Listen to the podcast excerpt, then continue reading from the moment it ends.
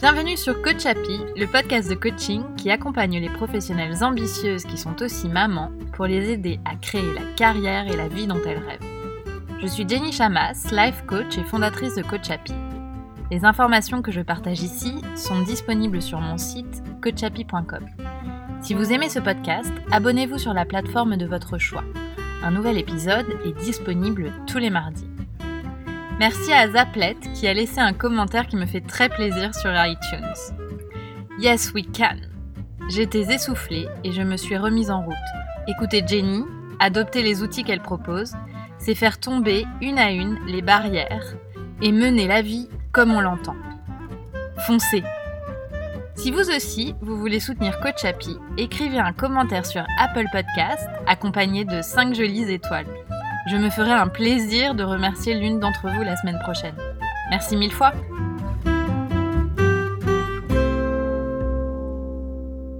Cette semaine, j'ai envie de vous parler d'ambition professionnelle.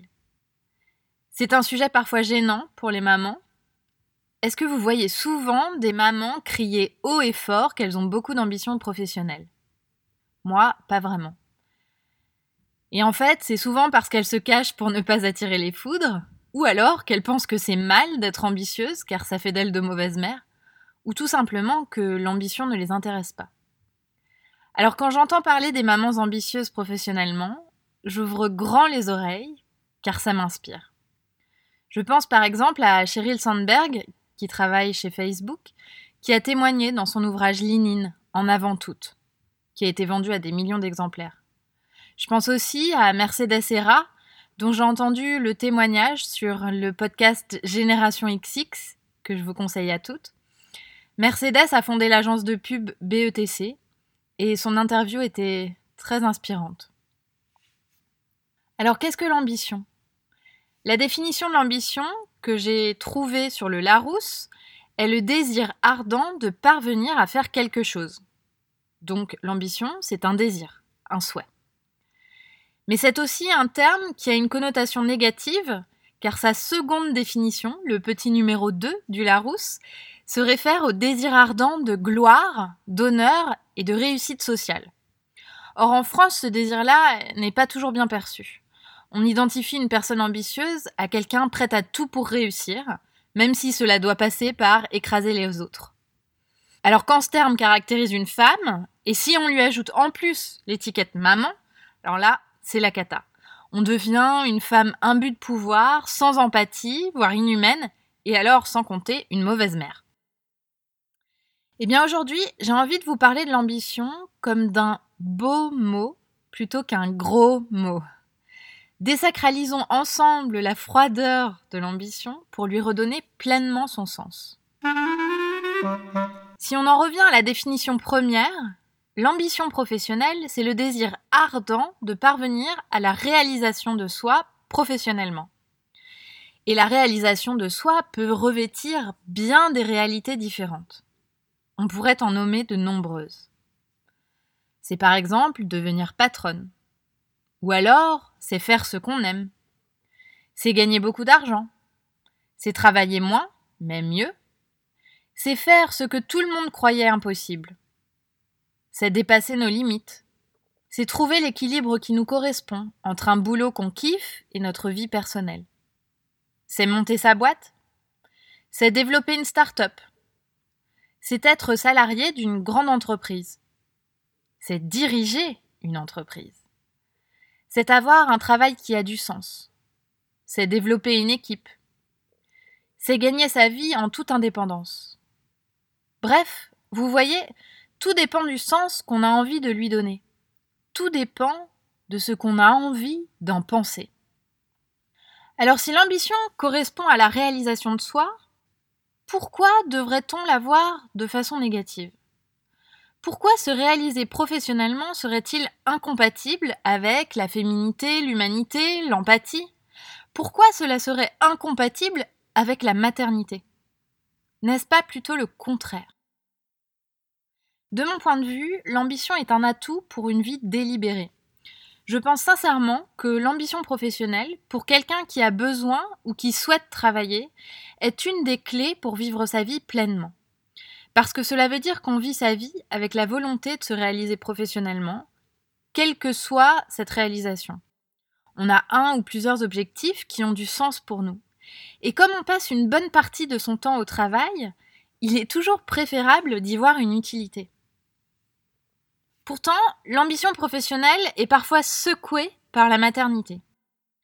Avez-vous remarqué qu'au retour de congé maternité, les doutes et les interrogations fusent? C'est souvent le cas pour le premier enfant, mais parfois encore plus pour les suivants.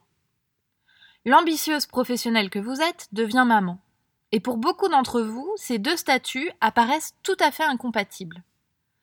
Comment tenir le niveau de responsabilité et d'engagement que nécessite votre fonction tout en étant présente pour vos enfants L'arrivée d'un enfant est un chamboulement dans les priorités. Et c'est une bonne raison de s'interroger sur ce qui est important pour soi et la place qu'on souhaite y donner dans notre vie. Pour une ambitieuse professionnelle, ce questionnement est un véritable challenge, parce que le boulot et les enfants se disputent la première place, et il est difficile de choisir.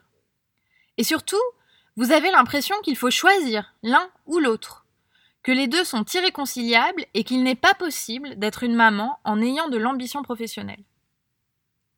C'est comme s'il fallait de toute façon réviser son niveau d'ambition, son niveau d'exigence pour sa carrière. Et si vous faites ce choix de façon assumée, et si ce choix vous rend heureuse, alors c'est parfait, parce que j'ai vraiment la conviction que tous les choix sont bons. Mais je rencontre beaucoup de mamans pour qui ce n'est pas véritablement un choix. Ce n'est pas une envie, mais vraiment quelque chose de subi. Une décision à laquelle elles doivent se résoudre parce qu'elles pensent qu'elles n'ont pas le choix. Elles doivent, par exemple, renoncer à la promotion qu'elles convoitaient, car les horaires ne colleront pas avec la nounou ou la crèche. Elles décident de rester dans ce boulot, qui les ennuie, car changer de boîte maintenant, ça serait trop compliqué avec les enfants. Ou alors, elles font tout pour conserver leur place dans cette grande entreprise, pour assurer la stabilité financière de la famille, même si elles rêvent de se lancer à leur compte. Et en général, il y a beaucoup de choses dans votre environnement et dans votre entourage qui vous poussent à croire à cette obligation de sacrifice, à cette incompatibilité d'être une maman ambitieuse pour sa famille et une femme ambitieuse dans sa carrière. Et j'ai identifié trois raisons qui font qu'on entretient ces croyances malgré nous. La première, c'est que notre cerveau nous protège de la difficulté. Notre cerveau nous incite à rester dans notre zone de confort et à éviter l'effort, parce que c'est pour lui un signe de sécurité. Et ça avait beaucoup de sens quand on risquait de mourir à tout instant à l'époque préhistorique et qu'il fallait donc vraiment faire attention à ne pas se mettre en danger. Mais maintenant, on n'a plus vraiment les mêmes dangers. La plupart du temps, on est en sécurité. D'ailleurs, même quand on est au chômage en France, par exemple, pour certaines personnes, c'est une réelle sécurité. Si on compare la France à la plupart des pays de la planète, le statut de chômeur en France est sécuritaire. On a de l'argent qui est versé sur notre compte en banque tous les mois pendant deux ans. Mais il est prouvé par les chiffres, et notamment l'inégalité salariale, que les femmes ont un chemin plus long et ardu pour obtenir des promotions, des augmentations de salaire et arriver à leurs objectifs professionnels. Alors quand on est maman, qu'on s'arrête 16 semaines minimum pour un congé maternité et qu'on part parfois plus tôt pour aller chercher nos enfants à l'école, ou alors même qu'on travaille à temps partiel, cet écart se fait grandissant. Et comme la presse en parle, les chiffres le montrent, et les expériences vécues dans certaines entreprises le prouvent, c'est autant de faits qui nous poussent à se protéger en amont de la difficulté.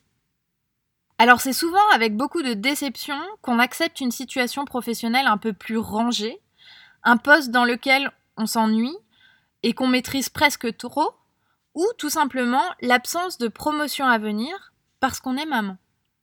On en prend son parti et on se dit que c'est normal, même si la frustration s'installe parfois. La deuxième raison qui fait qu'on entretient cette croyance, ce sont les barrières autolimitantes qu'on a en nous on s'impose à nous-mêmes des barrières en pensant que bah, de toute façon c'est pas possible, qu'on n'est pas capable de briser le plafond de verre, que c'est trop dur et qu'on n'a pas la légitimité suffisante pour obtenir cette promotion, surtout maintenant qu'on a des enfants. Et quand on oriente son cerveau vers ça, tout nous montre qu'on a raison. Parce qu'on peut lister les mamans qui galèrent autour de nous. On peut lister les déceptions professionnelles, parfois très douloureuses, de retour de congé maternité. On peut aussi lister la difficulté de trouver un équilibre vie professionnelle et vie personnelle. D'ailleurs, petite note ici, je vous parle de cet équilibre entre vie pro et vie perso dans l'épisode 12 du podcast, que je vous invite à réécouter. Enfin, la troisième raison qui fait qu'on entretient ces croyances, c'est que l'ambition est un gros mot. On n'ose pas dire notre ambition. Comme c'est un terme qui est souvent perçu négativement par nos pères et par nous-mêmes, parce qu'une femme ambitieuse a obligatoirement les dents qui rayent le parquet, alors qu'un homme ambitieux est souvent brillant.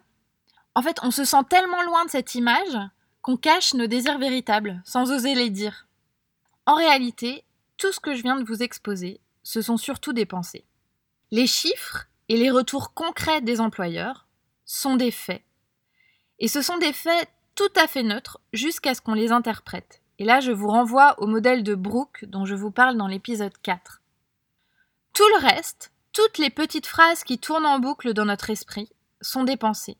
C'est notre interprétation personnelle des chiffres, de ce qu'on nous dit, des expériences que l'on vit et qui sont hors de notre contrôle.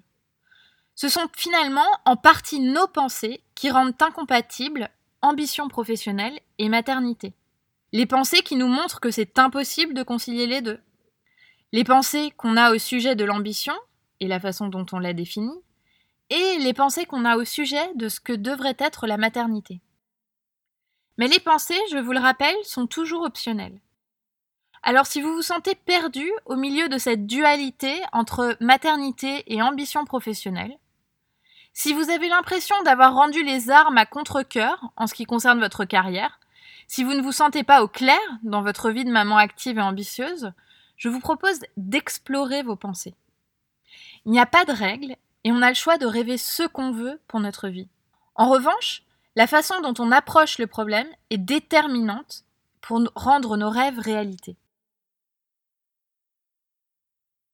Alors si vous avez envie d'inverser la balance et de changer les chiffres, il ne tient qu'à vous de croire que c'est possible.